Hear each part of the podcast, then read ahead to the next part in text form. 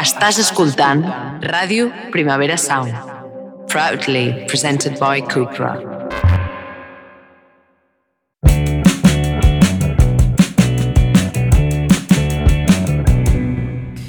La sensació que l'etiqueta generacional ens persegueix molt. I, de fet, jo sóc la primera que en moltes ocasions l'he jugada per fer-me-la venir bé, ho he de reconèixer, i la veritat és que de vegades és útil perquè sí que hi ha alguna cosa entre generacions que ens defineix i que ens és comú, jo crec que això és evident, però aquesta etiqueta també pot ser una arma de doble tall i fer-nos abandonar altres interseccionalitats que també ens defineixen tot això en realitat ho explica molt millor gent com l'Anna Pacheco o l'Au de l'Espluga. Eh?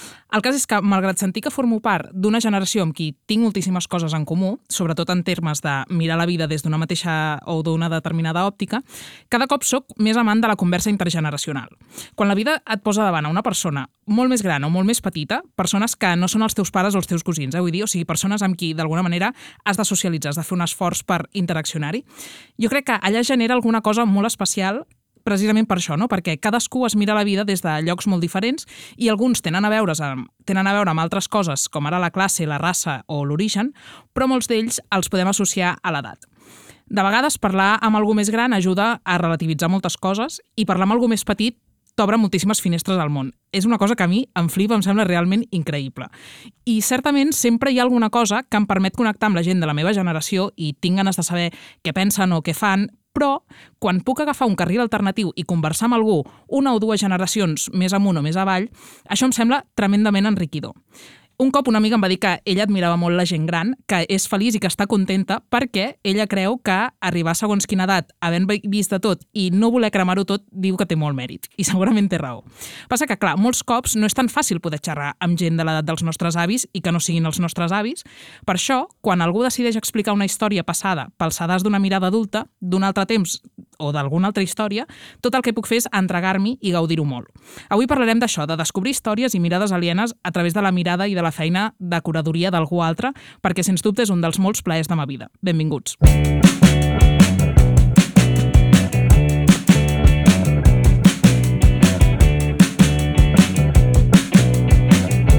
Plaers de ma vida, amb Paula Carreras. Qui viu sota un pont Cordelia Alegre, què tal, com estàs? Hola, molt bé, molt contenta d'estar aquí. Benvinguda a Plaers de ma vida, em fa molta il·lusió que estiguis aquí. A mi també, la veritat, és tota una experiència. Aviam, et presento una mica perquè eh, tu seràs una de les veus que sonaran habitualment en aquest programa, per tant val la pena presentar-te. Tu ets comunicadora audiovisual, ets directora, també ets guionista, has fet moltíssimes coses. De fet, fa poc vas dirigir Mestral, que és un curt que vam poder veure al DA, i que, a més a més, vaig a fer-me una autofalca. et vam poder sentir també en un podcast de gent de merda que vam gravar des d'allà i que va ser molt guai, la gent que el recuperi. Um, ara estàs fent alguna cosa, estàs treballant en alguna altra història que es pugui explicar? Doncs, aviam, sempre estic amb mil històries, de fet, Sí, has soc amb, autònoma. trípode, amb trípodes i amb coses i tal. Exacte. Sí. Sempre, sempre hi ha coses, però el que més il·lusió em fa és un curtmetratge que estic preparant ara, que de fet a més és intergeneracional, o sigui, és la història d'una àvia i la seva neta, i eh, una pel·lícula, que és un procés molt llarg, que sembla que no s'acaba mai, però també és bonic que sigui tan llarg. Que guai, molt bé. Um, aviam, tu seràs l'encarregada a mi aquí en aquest programa d'il·luminar-nos una mica amb tot el que siguin pantalles, o sigui, pantalles grans i pantalles petites, cine, sèries, perquè jo he de dir que a mi em passa una cosa amb les pantalles, que és que em, em sobrepassen. O sigui, tinc la sensació que hi ha moltíssimes coses, hi ha moltíssima oferta i no arribo a tot. Llavors, a mi em va molt bé tenir a prop a gent com tu que digui eh, Paula, això, això i això, com que faci una mica de filtre. Llavors, tu vindràs aquí a fer això i jo et faré cas, vale? perquè els cops que t'he fet cas ha sortit bé. Per tant, aquesta és la teva funció en aquest programa. M'alegro, m'alegro tenir un, una bona trajectòria en, aquest, en aquest càrrec. Sí, aquest, aquest és el teu títol oficial. Llavors, l'altre dia et dèiem amb la, amb la Carlota Rubio que que par parlàvem de llibres i llavors ella deia hi han dos moments a l'any que, que es publiquen llibres o que o sigui, es publiquen llibres durant tot l'any, no? però diu, hi ha dos moments com molt claus que són per la rentré, o sigui, ara al setembre, i per Sant Jordi. Llavors, no sé si això pa- passa també amb el cinema o és realment una gota malaia que va fent. Doncs sí, o sigui, jo he estudiat temes també de distribució i, he tingut tutories no? de quan és el millor moment per estrenar la teva pel·li i sí que hi ha un tema que és que a final d'any, o sigui, ara eh, s'acumulen moltes coses i això és degut sobretot a, a un tema que són els Premis Goya i els Gaudí, Vale. vale. però ja parla, parlant en termes estatals serien els Goya, que és que tu, per poder estrenar els Goya, has d'haver estrenat l'any anterior. Llavors, si vols optar a estar mm, nominat, doncs tens temps. Si la teva pel·li s'estrena doncs, a- al octubre, novembre, encara arribes, desembre, però si Vale. passes d'això ja no. Perquè els Goya normalment són febrer, març, no? Exacte, Vale. sí, sí, sí, normalment és aquesta Per tant, època. si ara s'estrenen pel·lis, els Goya poden, poden guanyar. Ah, exacte. Vale. Sí, llavors hi ha com l'interès aquest d'arribar-hi, no? I de que aquella pel·li doncs, pugui arribar a ser nominada. Llavors, tota una, tota una carrera. I després hi ha un altre tema que a mi m'agrada molt com tenir en compte, que és el, el tema estacional. És a dir, hi ha pel·lícules que tenen com una època determinada de l'any que és el millor moment per a que aquella pel·li surti. I això no és que s'il·lumini el productor, sinó que hi ha com estudis fets mm, vinculats Vale. amb això. Llavors, per exemple, el cas més obvi, una pel·li infantil, no? El Sí. moment ideal és vacances de Nadal o vacances d'estiu. Perquè Que és quan els nens tenen festa del col·le i tal. Exacte, pares que no saben què fer, anem al cine, no? Això és mm, molt clau. Però després també passa amb altres tipus de pel·lis que potser no ho diries, però estan molt vinculades a un, a un moment de l'any. Per exemple, eh, ara puc pensar en Creatura o amb Les xiques estan bien, que són pel·lis estiuenques, no? Llavors, el tipus de pel·lis d'estiu s'estrenen entre maig i setembre perquè és com que la gent té ganes de veure pel·lis estiuenques a l'estiu. Però són pel·lis estiuenques perquè passen a l'estiu? O sigui, perquè a Creatura, per exemple, la, van a la platja passa durant l'estiu? És això? Sí, és una mica com, com que, que, a què aboca la pel·lícula, no? Vale. O sigui, els distribuïdors diuen ai, aquesta pel·li funcionarà bé en tal època perquè és com d'aquest estil. Clar, no et donaran una pel·li al maig de uh, gent molt abrigada prenent-se infusionetes, no? Ah, exacte, Clar, és com que vale. no encaixa, no? Com amb el que vol veure la gent. Vale. I després també hi ha un tema de, si la pel·li no és d'una època molt concreta de l'any, doncs és que no es trepitgi amb altres pel·lis similars, perquè tu has de, has de tenir molt clar quan estrenen els teus competidors, entre cometes, no? Si fas una pel·li molt autoral i just hi ha una altra molt autoral al mateix moment, doncs potser millor que t'esperis dues setmanes, perquè a més és clau el primer cap de setmana d'estrena. O sigui, això és molt important que, que la gent ho sàpiga, perquè si tu estrenes una pel·li i el primer cap de setmana va bé, anirà, mm, seg- segurament anirà bé més temps, però en canvi, si el primer cap de setmana és un fail, mm, ja segurament no seguirà programant. Per, per la cosa del boca-orella, entenc. O sigui, el tema mm, és, és com que els cines tenen la política com de que si va bé, segueix programada, si no va bé, adeu. Adéu. A no ser que siguin Poca cinemes... paciència en aquest sentit. Sí, vale. no, a no ser que sigui algo com el Zooms o coses així que ja no tenen l'aposta aquesta, sinó que van més Vale. per la part autoral, no? Vale, vale, vale. Vale, molt bé. Um, doncs escolta, entrem en matèria perquè mm, tu l'altre dia em vas escriure i em vas dir Paula, has de veure això sí o sí, i jo et vaig fer cas i efectivament havia de veure això sí o sí. Ay, cariño, aguántate, Eres muy guapa, Chuchi, como la abuela. Aviam, això que sona és el tràiler de Toda una vida, que és un documental que es pot veure ara mateix a Filmin i que, i que tu em vas recomanar. Tu com, com hi vas arribar? Mira, jo eh, sóc molt fan dels documentals, sigui, de fet tinc un màster en documental de creació i sempre estic una mica atenta al que, al que sortirà. I és un documental que m'havia quedat pendent veure a sales eh, perquè, bueno, era com, com d'una persona propera, no la conec directament, però com coneixia la productora i em semblava un projecte superbonic. I efectivament el vaig veure a Filmin i mm, va ser el que m'esperava, no? És com... És un documental que és com la vida misma. O sigui, jo crec que mm, m'agrada molt aquest documental en el que entres realment a una realitat, no? I t'endinses i és com si quasi la cosa aquesta voyeur de- d'estar de, dins de- d'un món, no? I d'entendre doncs, el mateix que està passant als personatges, bueno, les persones, no personatges en aquest cas, no? Les persones que estan vivint aquella situació i com acompanyar-les al llarg de, de, de la pel·lícula, no? I, i precisament amb, també el que em va passar és que un, un cop el vaig veure vaig començar a dir a les meves amigues heu de veure això, no? I algunes, com tu, em van fer cas i em van dir com... Bueno, es va generar com una conversa molt xula sobre mm, els nostres avis, sobre la memòria, sobre, bueno, situacions que havien viscut una mica similars a les que, als que explica el documental. Perquè expliquem molt ràpidament de què va aquest documental.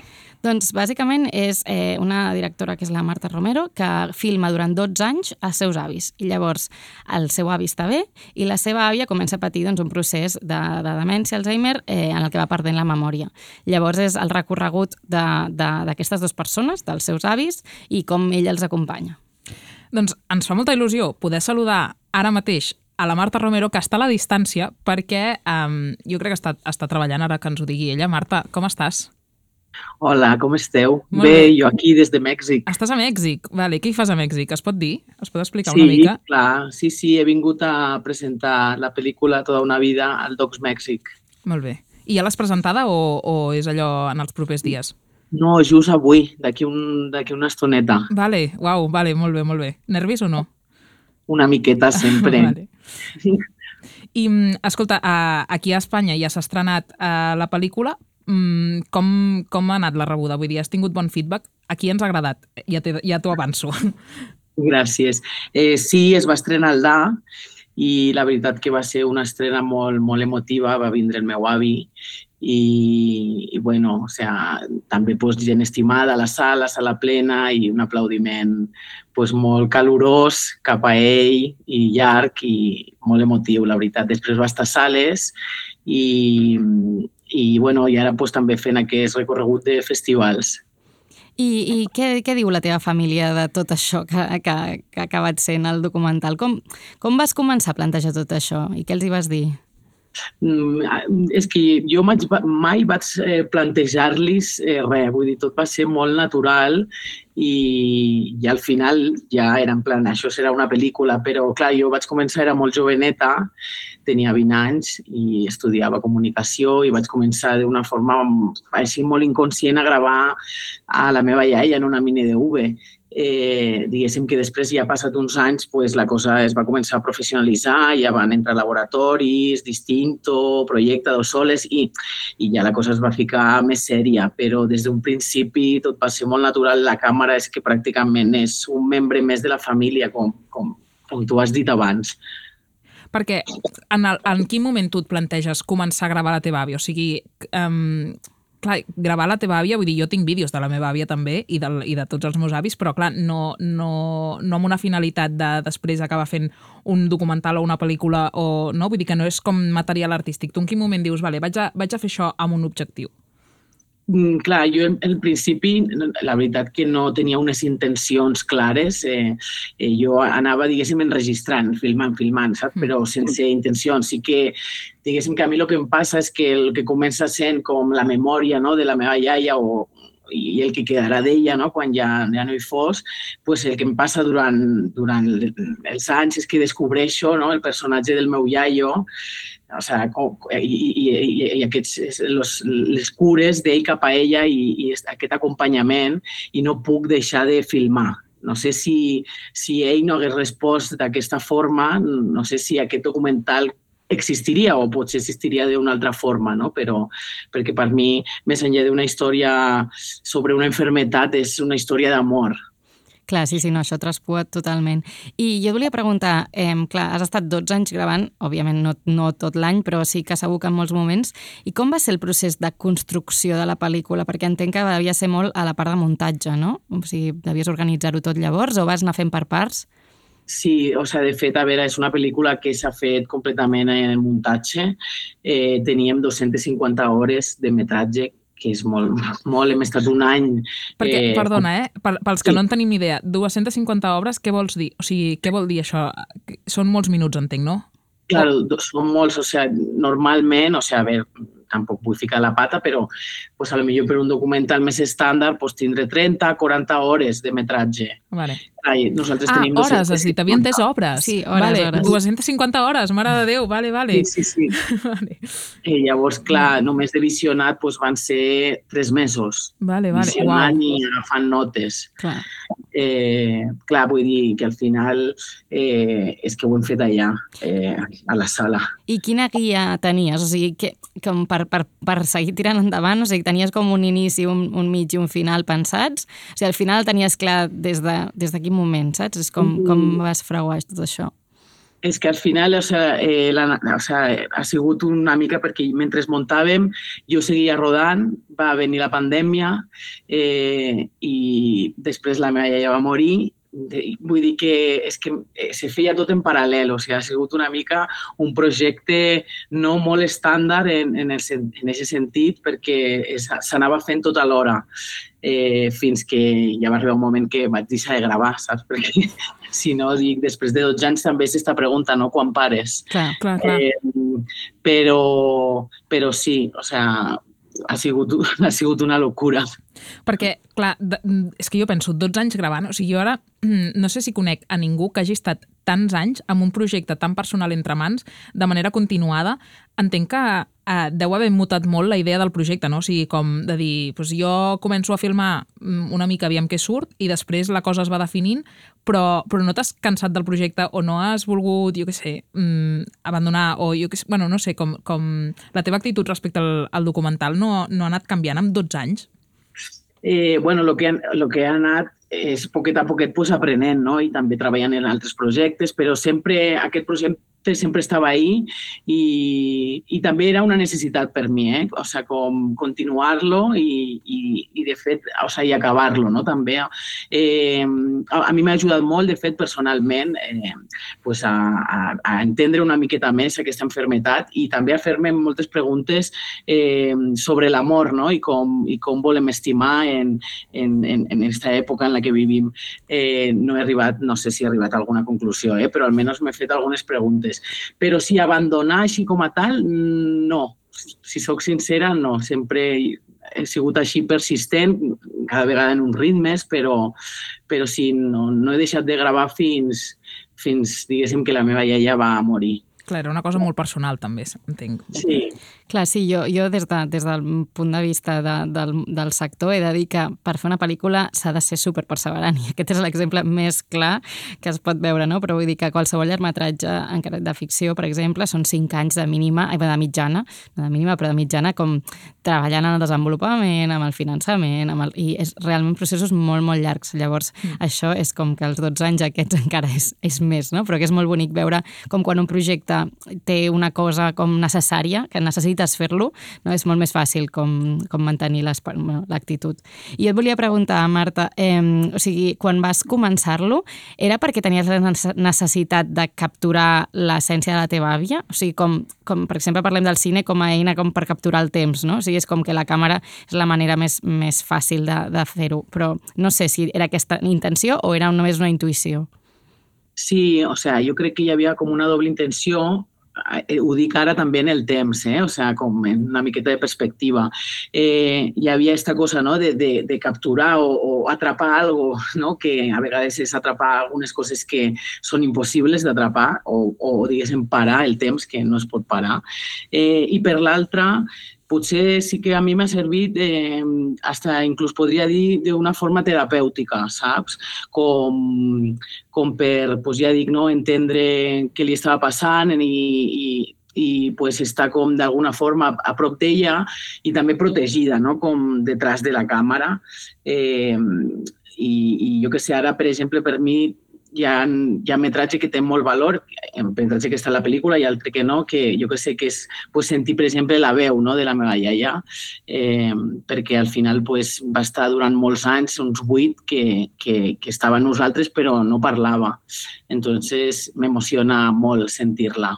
Això és una cosa que una de les meves millors amigues sempre, sempre que el seu avi li, reenvia una, li envia una nota de veu, se la reenvia ella mateixa per guardar-se-la, perquè diu això després tindrà un valor que, que és veritat que la veu de vegades de la gent ens, ens n'oblidem. O sigui, recordem, les fotos són molt evidents que les tenim guardades, no? Fins i tot jo de vegades penso en, en l'olor, també se'ns oblida de l'olor. O sigui, hi ha coses que, que són com intangibles i, i és molt xulo això.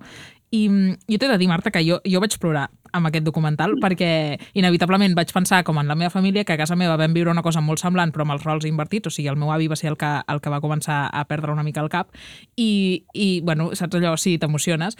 I vaig pensar, no sé què té la gent gran que, que ens emocionen moltíssim, no? O sigui, que hi ha com alguna cosa de, de vulnerabilitat, potser, o de tendresa, que, que els fa com... que, que quan són protagonistes d'històries així, eh, de seguida hi connectes, de seguida t'emociones, de seguida et fa pensar en algú que estimes, no? O sigui, què, què tenen d'especial la gent gran que, que ens provoquen tot això? Jo la veritat que o sigui, tinc una vinculació molt, molt forta i, amb, la, amb les persones grans, o sigui, eh, però des de petita, vull dir, em va criar pues, la meva iaia, no? com a moltes persones, no? que va ser una mica iaia-mare, i, i bueno, sempre, o sigui, com, a mi, a part de que m'emocionen, també em fan riure i me provoquen moltes emocions i m'agrada molt vincular-me amb la gent gran, de fet, més que amb la gent jove, me sento més còmoda i m'agrada més escoltar-los i, i, i tenir com converses amb, amb ells. De fet, eh, a la pel·lícula, quan la meva iaia ja ingressa en, en la, a la residència, pues, diguéssim que allí com tenen una nova família, no? que, que també per mi va ser una altra família i, i al final també tinc molt de metratge de, que al final dic, podria fer una altra pel·lícula només de la residència, no? eh, de, de, dels amics que vaig fer allà i, i de lo que vaig aprendre també de, parlant amb ells. Marta, ara mm, m'agradaria que escoltessis una cançó que, em, em, i que em diguis aviam què et passa pel cap quan la sents. Te quiero, vida mía, te quiero noche y día, no he querido nunca así, te quiero con ternura, con miedo. Clar, no és una cançó qualsevol, suposo, i, i té, té importància dins del docu. Sí, eh, la meva iaia eh, o sea, va cantar, o sea, cantava eh, quan ja estava malalta, però sí que encara podia cantar algun, algunes cançons i, de fet, aquesta és una d'elles i a la pel·lícula, és com el motiu, aquesta, eh, aquesta i el Toda una vida, no? mítics, i, i bueno, o sea, jo sí tenia clar que, que, que la música volia que fora en versions de, de boleros clàssics, no? però interpretats eh, a la valenciana, que dic jo, que, que és per la, la, band, la, l'associació musical Ciutat de Benicarló, que és el meu poble que jo he de dir que amb aquesta cançó, bueno, és una cosa que vaig detectar, mm, jo ara aquí em posaré el, diguéssim, el, el pitet d'analista, vale? però vaig pensar, clar, aquesta cançó, al, fi, al principi l'escoltem amb la lletra, que és molt identificable, molt clara, no? És, és com una versió, diguéssim, uh, full version, i després, al final del, del docu, se sent només com una versió més instrumental, com si realment també se'ns hagués perdut alguna cosa de, pel camí. Vaig pensar, que ben, que ben filat tot això, saps? Que, que rodó. No sé si era intencionat o, o senzillament, mira, una casualitat, però... Sí, sí, sí, sí, sí que, sí que ho era. Eh, I, de fet, o sea, eh, ja el, bueno, el moment, diguéssim, és el clímax, no?, de, de quan es troben, no?, eh, que, que també es troben, diguéssim, les dues cançons, eh, les dues melodies. Eh, diguéssim que nosaltres vam treballar la música, el Te Quiero és eh, el, diguéssim, el tema de la meva iaia i el Tota una vida, el d'ell, i quan se troben, pues, diguéssim que se junten el, les melodies. És molt bonic, és, és que a més és molt generacional, a més, no? El tipus de música que escolten és la mateixa que escolten els meus avis, i els meus avis cantaven junts també, i també em passa això, que la meva àvia quasi no té memòria, però les cançons les recorda, no? I és com molt heavy aquest, aquesta sensació de, de que potser no saben gaire qui ets, però es recorden la lletra d'una cançó, no? Sí, sí, totalment. Ah, Això impressiona. Sí. El, el teu avi l'ha vist, el docu?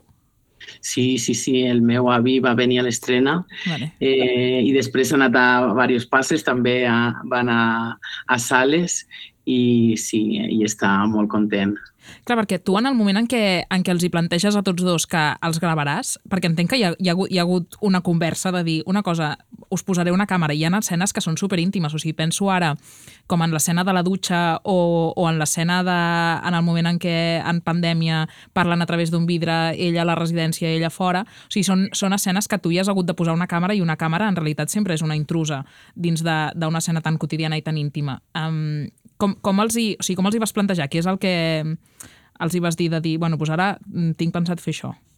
Mm, clar, o sea, jo des de sempre, o sea, des del principi, eh, ells van, sempre van ser conscients de que jo els estava gravant, mm. però és cert que mai va haure un planteig de hosti, pues faré una pel·lícula, sinó és que tot ha sigut molt més natural. Vull dir, eh, jo sempre he tingut una relació super, super propera en els meus iaios i Mm, pues ells veien la càmera ja i suposo que sempre han confiat que, que ho trataria tot en respecte i, i en aquest sentit jo estic molt agraïda perquè mai m'han qüestionat eh, que la càmera estiguera ensenyant això o això altre. De fet, o sea, jo tinc metratge eh, molt cru, que evidentment eh, mai, eh, mai he pensat en muntar-lo, però el tinc guardat i també em pregunto per què ho tinc, no? Però, però ho tinc. Bueno, però sempre és això, no? que la mirada en el documental per mi és el més important i saber que, que qui mira ets tu no? i que qui decideix què s'ensenya i què no ets tu, suposo que també dona una confiança especial, no? que no tothom es pot acostar a aquesta hístoria, sinó que el bonic també és, és aquesta intimitat eh, que generes amb ells. Clar, vull dir, al final, quan ja, diguéssim, després sí que va vindre un equip molt reduït perquè sempre vam tindre que, que es volia com mantindre no, pues, aquesta intimitat eh, de, de, de, de rodatge i, de fet, pues, els, les tres persones que me van acompanyar després eh, al final eren gent molt propera que també ja coneixien a la meva família. Jo crec que aquest documental és molt... O sigui, a banda de que és molt bonic per si sol, també crec que té un punt com super emocionant i super tendre de dir um, connecto d'alguna manera amb els meus avis, no? Amb, cadascú amb els seus, de dir, doncs, um, ara de sota penso en ells o, o els truco, o sigui, jo vaig tenir moltes ganes de trucar als, als avis que em queden vius, de dir, ai, hola, com esteu? Perquè de vegades el, el dia a dia ens atropella a tots i no tenim temps de dedicar-li com temps de qualitat a les persones que estimem i és veritat que, bueno, a mi em passa que de vegades els avis és com que els dones per suposats, igual que els pares o, o els germans, no? de dir, doncs, estan allà i sé que hi seran, però, però quan veus un document com aquest que està tan ben filat i que és tan bonic i que, que jo penso, mm, que afortunada la Marta i que, que, quina bona idea de tenir això, perquè és com una cosa mm, entre tu i els teus avis que, que tindràs per sempre i això, això és preciós, o sigui que enhorabona i, i animo tothom també a que, a que truqui als seus avis si, si els té vius i que els abraci, que els hi vagi a fer petons perquè després els troben a faltar, o sigui que, que enhorabona i recomanem a tothom tota una vida. Marta, eh, t'alliberarem que vagis a presentar el, el documental a Mèxic, que sigui un èxit, segur que sí. I, i moltes gràcies per, per sumar-te avui a la conversa, encara que sigui a distància, i també molta sort en tot el que, en tot el que vingui, que suposo que tens projectes, uh, projectes nous entre mans. Es pot dir alguna cosa o no? Bueno, sí que, sí que estem treballant en, una, en un projecte nou, eh, una ficció, diguéssim, un híbrid en, en documental, a partir també d'una història personal però està encara molt verd, o sigui que... Bueno, et seguirem, et seguirem la pista, aviam què, aviam què rasquem d'aquí. Això, això. Molta sort també amb els projectes. Una abraçada, Marta. Una abraçada. Adeu. Adeu, adeu. Plaers de ma vida, un podcast de cultura i bona vida amb Paula Carreras. Bueno, que guai, no? Poder tenir com la, la protagonista i la directora d'un documental que hem gaudit. O sigui, això és una cosa que... Això sí que és un ple de ma vida, de dir, hosti, mmm, comentem la jugada amb, ell, amb aquella persona que ho ha parit. Sí, jo sóc Total. molt fan dels Q&As, del, sí, o sigui, anar sí. una pel·li que al final hi hagi sí. el director, directora, guionista que ha, ha pensat tot allò, és com que li dona una capa més, no?, yeah. que estàs veient. Ja, és veritat, eh, això, que de vegades les funcions que tenen com el, el, el col·loqui postfunció, diguéssim, um, a vegades fan com mandra de dir, ai no, és igual, i me'n vull anar a sopar, però, però realment mm, molts cops valen la pena si la pel·li és bona i les persones que l'han fet tenen coses a dir, um, és molt guai. Um, jo he de dir que ara aprofitaré que et tinc aquí, perquè eh, cada cop que vinguis farem una mica de repàs de cartelleres, tant de això que dèiem, no? de, de cine com de sèries, perquè hi ha moltíssimes coses, a vegades no sabem ni per on començar. També és veritat que aquí cadascú té els seus criteris i el el teu i el meu coincideixen, per sort, i per això, per això estàs aquí, però que, mm, bueno, hi ha de tot i, i, i oferirem com tot de coses que, que es poden veure, recomanarem històries, però, però que cadascú faci una mica de, de selecció. Exacte. Um, avui farem tot de, de recomanacions de quilòmetre zero, diguéssim, o sigui, coses que s'han fet o a Catalunya o a Espanya, i comencem pel cine, no? Exacte, sí. Som-hi. Max, arranca. Se llamaba Julio Arenas y era actor, uno de los más admirados y queridos del cine español. Desapareció de la. Aviam, això és Cerrar los ojos, que és una pel·lícula espanyola que ara mateix es pot veure al cine i que he de dir que, almenys entre el meu entorn, està tenint bastant èxit, està triomfant bastant. Sí, aquesta és una pel·lícula de Víctor Erice, que, que és un nom que jo poso en majúscules com a gran director de cinema d'aquest país. I, eh, bueno, és un director que coneixem segur per L'espíritu de la colmena, El sur, El sol del membrillo, són les tres, els tres llargmetratges que ell té, i eh, feia 30 anys que no feia una pel·lícula, un llargmetratge. Creus que ha pogut estar 30 anys preparant aquest projecte? Mm, en no. aquest cas no, és, no vale. crec que sigui com la Marta Romero, que vale. ha estat 12 preparant el seu, sinó que ha tingut també molts projectes frustrats. O sigui, havia de fer vale. l'embrujo de, de Shanghai, o sigui, havia de fer una, una pel·lícula sobre eh, l'embrujo de Shanghai i que, que al final no es va poder fer. Havia de fer una altra pel·lícula sobre una novel·la, de, un conte de Borges que tampoc es va poder fer. O sigui, hi ha hagut com diverses frustracions vale. en la seva carrera que l'han portat aquí. Llavors, cal dir que ell reivindica molt que ell no ha estat 30 anys sense fer cine. O sigui, ell ha estat 30 anys sense fer un llargmetratge. Vale. Però ha fet eh, curtmetratges molt interessants, eh, instal·lacions per exposicions, s'ha anat movent.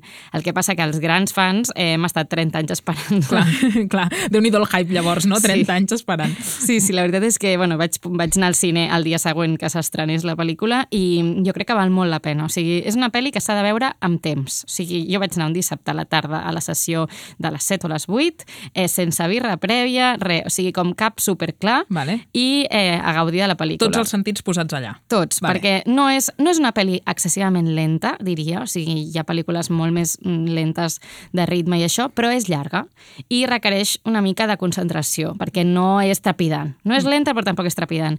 I, sobretot, crec que necessita tots, tots els sentits, perquè per mi és cinema en majúscules. O sigui, utilitza tots els elements del cine per fer una pel·lícula, no? I des del el ritme dels plans, les escenes que crea, com les escenes musicals, que hi ha uns quants moments que són preciosos, eh, no sé, el ritme, és que tot, és com molt, molt, molt bonica. De què va una mica per, per allò fer dentetes a la gent? Aviam si ens ve de gust o no anar-la a veure. Doncs mira, eh, és que és molt fàcil caure en l'espoiler, però així, com, Vale. com a no, titular... No, important, important, aquí no farem cap spoiler. Exacte. Vale. Perquè jo tenia un profe la que sempre ens Home, no puc, no totes puc, les no puc, pel·lis. no puc, no puc, no puc, no puc. És que és de les coses que t'ho juro que em provoquen més ira. O sigui, hi ha Sí, com un sí. punt de dir, per què m'acabes de dir això? Jo em tapava les orelles quan Oh, parlava de Lost. No puc, perquè- home, és que per favor, bueno, ara em surto una mica de guió, però és que ara tornem. Però uh, l'espoiler més gran que m'ha passat mai a la vida, que encara ara, si el meu pare sent això, es voldrà morir, perquè um, bueno, em va fer un spoiler sense voler de Joc de Trons, que vaig pensar, et mato. O sigui, et mato, jo a tu. O sigui, Joc de Trons aquí, a Can Carreras. Horrorós, o sigui, horrorós. I vaig anar, per què has fet això? Ai, bueno, bueno, perdó. No, bueno, perdó, no, això no es pot fer. Jo tinc una encara més heavy. Eh, Home, Joc de Trons. A mi em van fer amb Harry Potter. Un, un spoiler d'una cosa Harry Potter molt heavy quan era petita. Clar, és que no es pot. S'ha d'anar molt, de- molt, de- molt de cuidar amb els spoilers. Bueno, Llavors, nosaltres spoilers. no farem spoilers, Sí. no patiu, eh, oients, però eh, sí que el que podem dir de Cerrar los ojos Sí. és la història d'un director que, està fent, bueno, que estava fent la seva segona pel·lícula i de cop un direc... Ai, el, el, perdó, l'actor protagonista desapareix. O sigui, durant el rodatge, l'actor protagonista desapareix. Llavors, al cap de molts anys, el director doncs, es posa a buscar-lo, a veure què ha passat amb ell. No? Llavors, a partir d'aquesta situació, doncs, Erice doncs, parla de molts temes com la memòria, la identitat, la nostàlgia, i és una pel·lícula que és com molt metacinematogràfica, o sigui que el, el propi cinema forma part de la pel·lícula. Vale. Mm, Ell diu, que, o sigui, ha llegit moltes entrevistes, he vist, com ja he dit, soc molt fan, he vist molt, moltes coses, però ell diu que no és una pel·lícula nostàlgica. Jo discrepo. O sigui, Vale. Jo a ell el veig una persona molt nostàlgica i Vale. crec que la pel·lícula ho traspua per tot arreu. Vull dir, per començar, hi ha un moment que diu algo així com com que la última, que el cine va, sí, aviam com ho diu, diu, eh, en, eh, un personaje afirma que los milagros en el cine dejaron de existir tras la muerte de Dreyer. O sigui, com d'un director, o sigui, és com fa molts anys de l'última pel·lícula de Dreyer, no...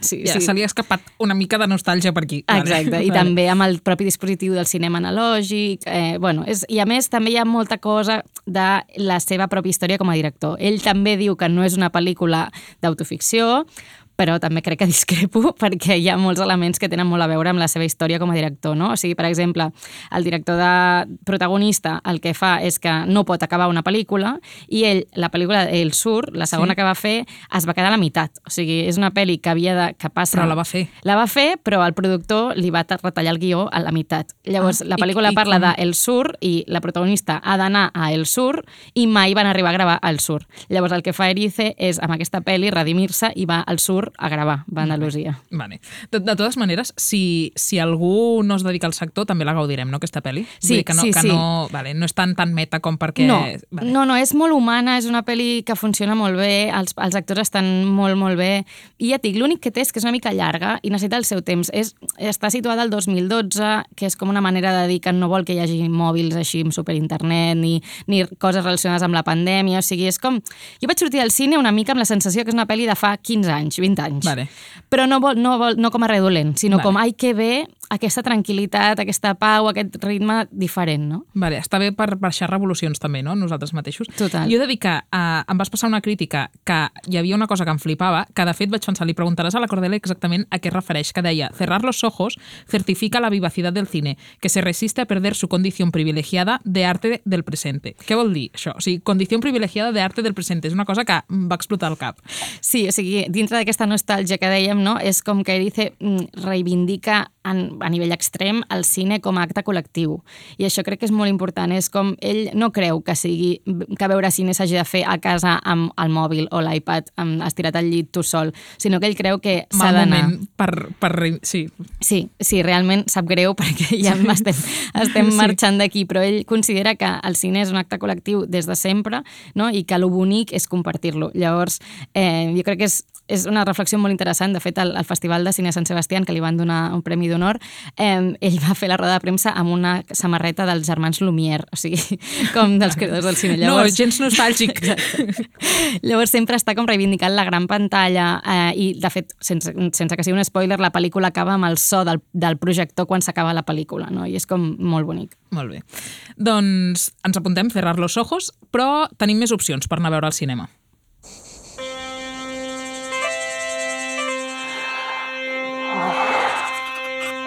Has hecho moi ben. Pena que non tiveras ti un.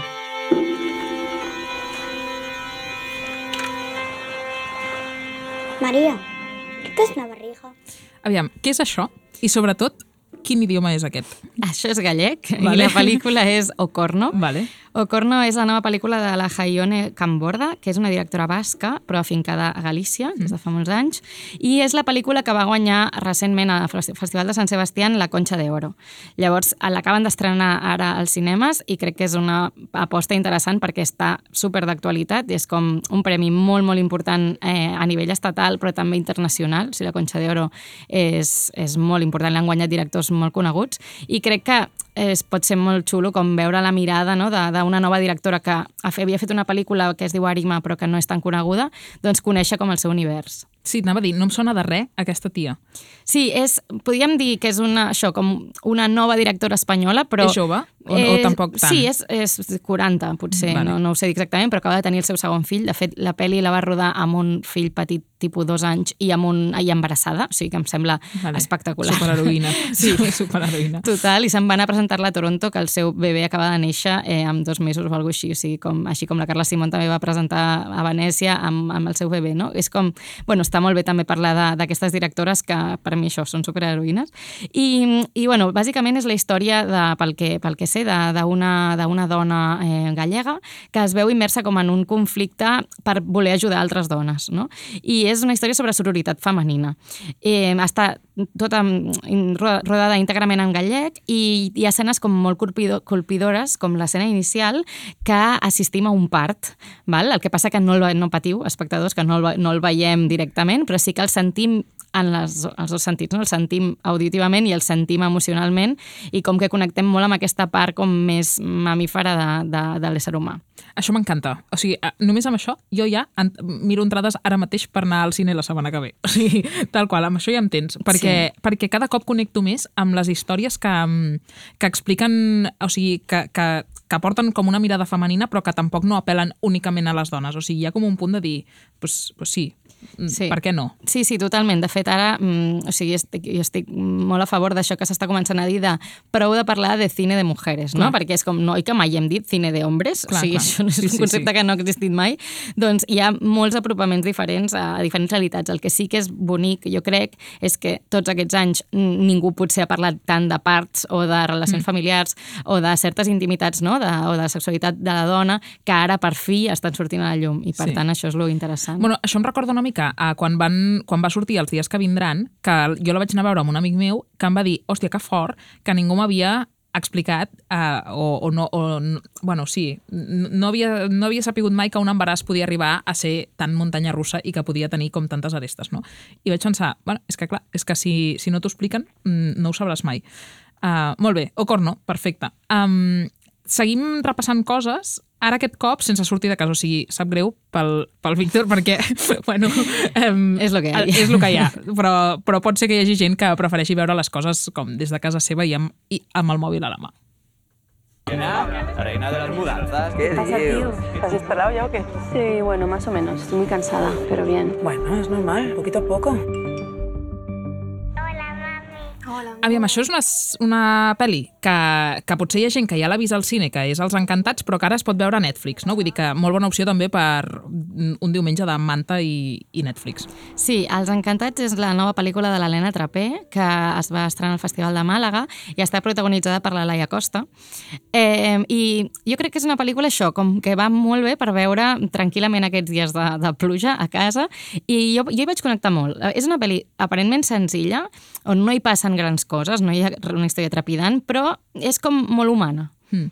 Ella fa un paper molt similar al que feia a Cinco Lobitos, no? La Laia Costa. O sigui, ha, ha arribat un punt que fa sempre com aquesta mena de papers, que això no vol dir que estigui encasellada, però sí que eh, pot ser una aposta segura de dir si t'ha agradat Cinco Lobitos, et pot agradar encantats. Totalment, sí, sí. És com a mi la Laia Costa sempre m'agrada molt, però és veritat que té aquest posat com una mica seriós a vegades, no? Com que no està del tot contenta Sí, sí. i que encaixa molt amb aquest tipus de personatges que s'estan trobant, no? Amb aquesta edat que té.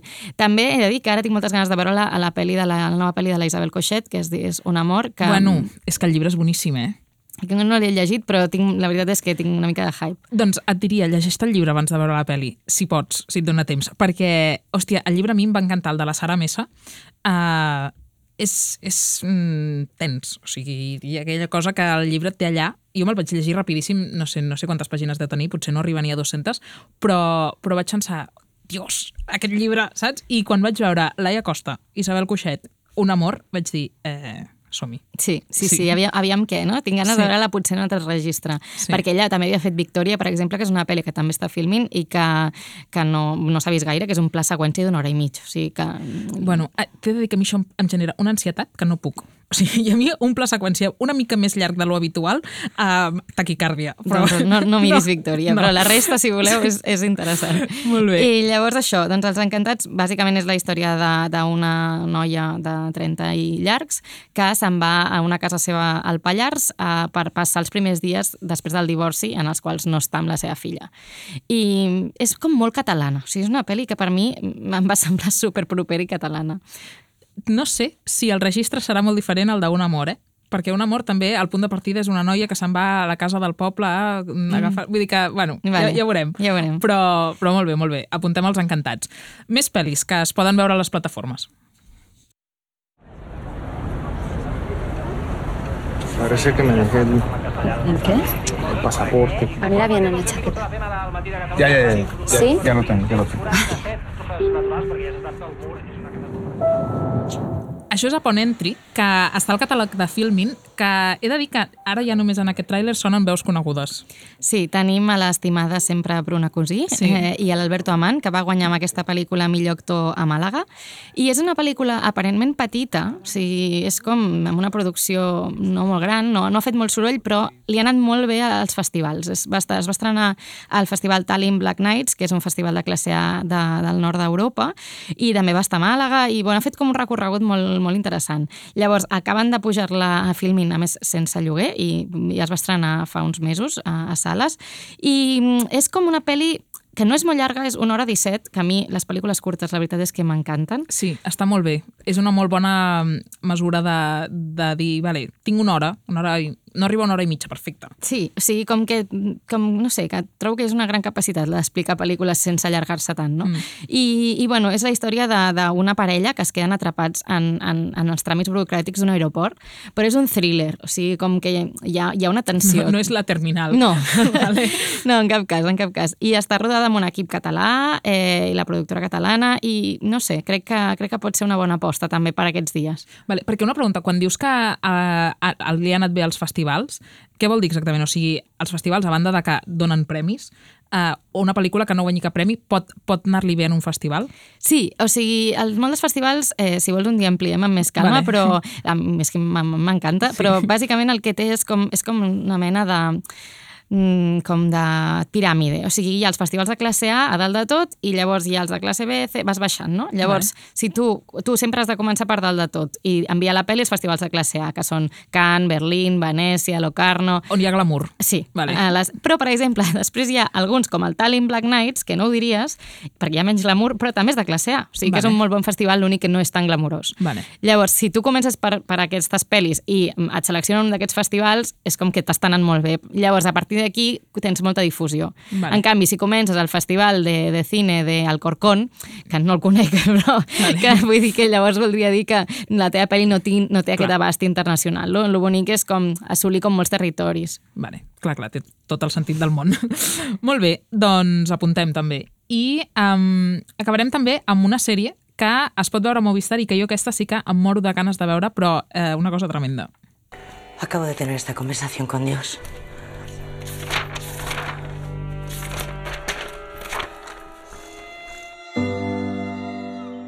Dios mío, dime, ¿qué quieres a tus hijos? La Messias. Sí, crec Increïble que... les ganes que tinc de veure això. S'havia de parlar No avui tinc. Movistar i crec que... mm, Bueno, els hi robaré als meus pares. Jo he fet això. Sí. eh, jo, de, de moment, només he vist un capítol, que és el que es pot veure, i la veritat és que estic flipant bastant. Vale. O sigui, el Sí, les, hype... les expectatives estan, estan ben posades. Sí, però no tant per expectatives, sinó per, per lo... mm, Ra... O sigui, no sé si dir-li friqui, raro, especial, diferent. Vale, vale. O sigui, realment és, és un projecte diferent. Llavors, jo ara aquesta setmana que faran el... Bueno, aviat faran el Festival de Serializados eh, i hi haurà una masterclass dels Javis i la veritat és que em moro de ganes Perquè, de clar, saber... això, expliquem, això és del, d'un Això és projecte dels dels Javis, Javis, que això sempre és com una garantia d'èxit, de dir, si t'ha agradat tot el que hem fet, que, Sí. que a mi és el cas, m'ha agradat tot el que hem fet, um, et pot agradar, no, la Messias? Sí, tot i que el bo que tenen els Javis per mi és que són super polifacètics. O sigui, que no els hi sé trobar encara un estil molt concret. Són imprevisibles, Sí. no? És com que de sota, pam. O sigui, sempre tinc la sensació que els Javis van un pas per davant que tothom. O sigui, Sí. No quatre passos per davant, però un, saps allò, pam, una mica.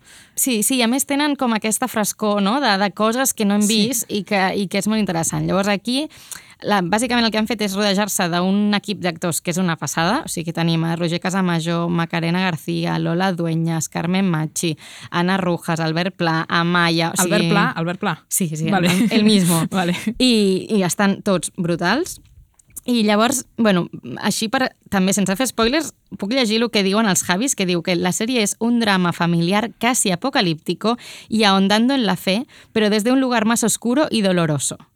Vale? Jo no sé si us puc explicar més que això. Jo el que faria és que la veieu i, i, i, com, i, i ens dieu què tal, perquè a més s'ha rodat com, com per aquí tot, o sigui, s'ha rodat a Catalunya. Molts, Ah, molts, sí? Sí, s'ha rodat Vale. a Montserrat, eh, a Barcelona, Girona, Mataró, Calaf, o sigui, Arenys de Mar, un munt de llocs que no sabia que havien Bueno, rodat Santa per Eulàlia de Ronçana, veig aquí també, Manresa, bueno, bueno, sí, realment la volta a Catalunya han fet els Javis. Sí. Però, mm, clar, si penses en Javis i... O sigui, si penses en el binomi Javis i Dios, et ve una mica al cap la llamada. No és això, no? No, no, Vale. no, la veritat és que és des d'un altre punt de vista com més, com me, menys comèdia, potser, és com, Vale. és més profund i més fosc. Ja, o sigui, jo, jo no sóc gaire fan de les coses fosques, però crec que en, té el punt exacte de foscor. Vale. Això està inspirat en les Flors Maria, eh, d'alguna manera?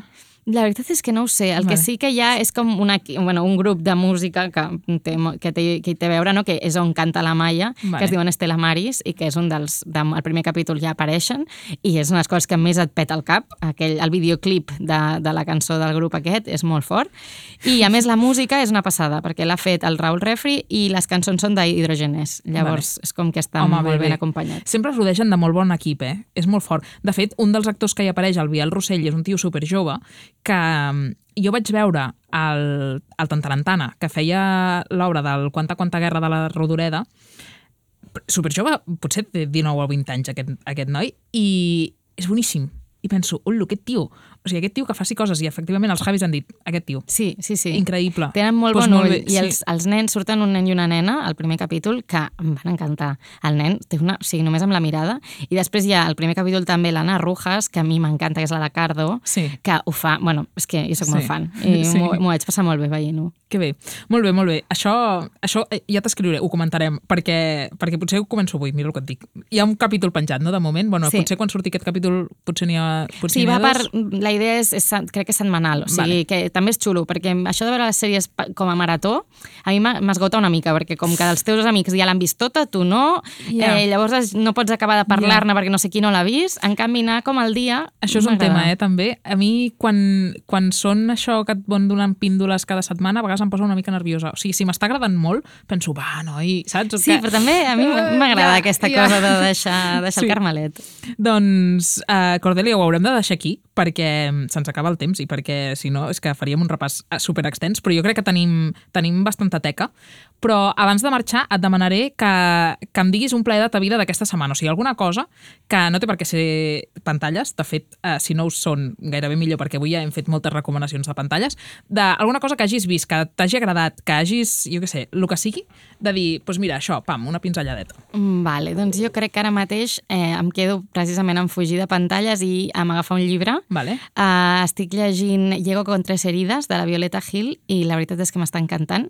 És una escriptora eh, de, bueno, de Castilla, prop de, prop de Madrid, i que és un personatge, ella és superinteressant perquè també és dramaturga, és actriu, i té la companyia de teatre que es diu La Tristura, sí. que, que han fet coses per aquí, van estar al grec, i mm. també té molt de vincle amb, amb, amb cine, o sigui, amb, amb Los Ilusos, que és la productora de Jonas Trueba, també de l'Etxa Soarana... Sí, clarament és una tia que està ben connectada i al dia de tot, no? Totalment. Mm. Mm. I jo no la coneixia, vaig descobrir aquest llibre per, no sé, no sé ben bé per què em va treure com la sinopsi i m'està encantant, eh, perquè és com la relació d'ella amb la història del seu pare, eh, la mort del seu pare, i bueno, està escrit d'una manera diferent a lo que havia llegit últimament i ho trobo super, super bonic. Bona pinta. Últimament a mi les històries familiars m'estan atrapant bastant. O sigui, vaig llegir el de materials de construcció de la Eider Rodríguez, que, que també explica una mica com des del punt de vista de dietari personal la relació amb el seu pare, que el seu pare era alcohòlic, bueno, tot, tot de temes, i, i vaig pensar, tio, aquestes històries mm, tenen molta força, o sigui que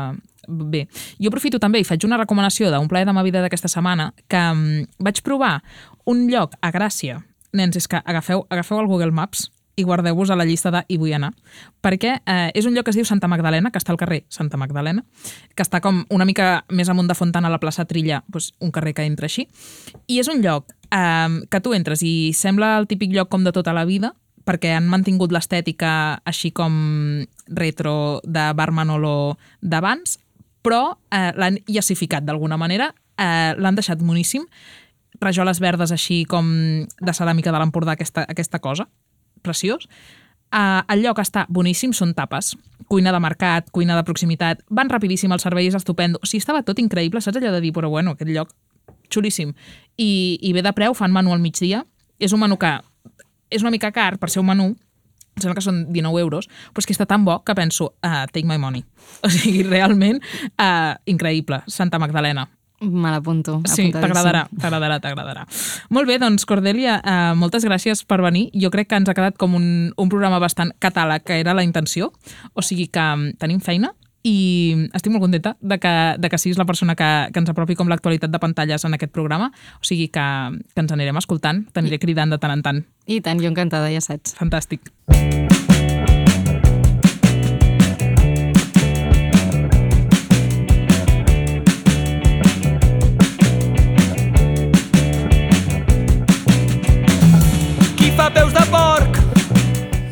Ho deixem aquí. Plaers de ma vida és possible gràcies al Rob Roman i al Nacho Medina al control tècnic, a la Mar Vallverdú i la Joana Girona pel cop de mà a les xarxes socials, al suport de tot l'equip de Ràdio Primavera Sound i al Pèsol Farèstec per cedir-nos aquesta cançó que sona, que es titula El cel és sempre més blau. Nosaltres tornem d'aquí 15 dies. Adéu-siau. Blau.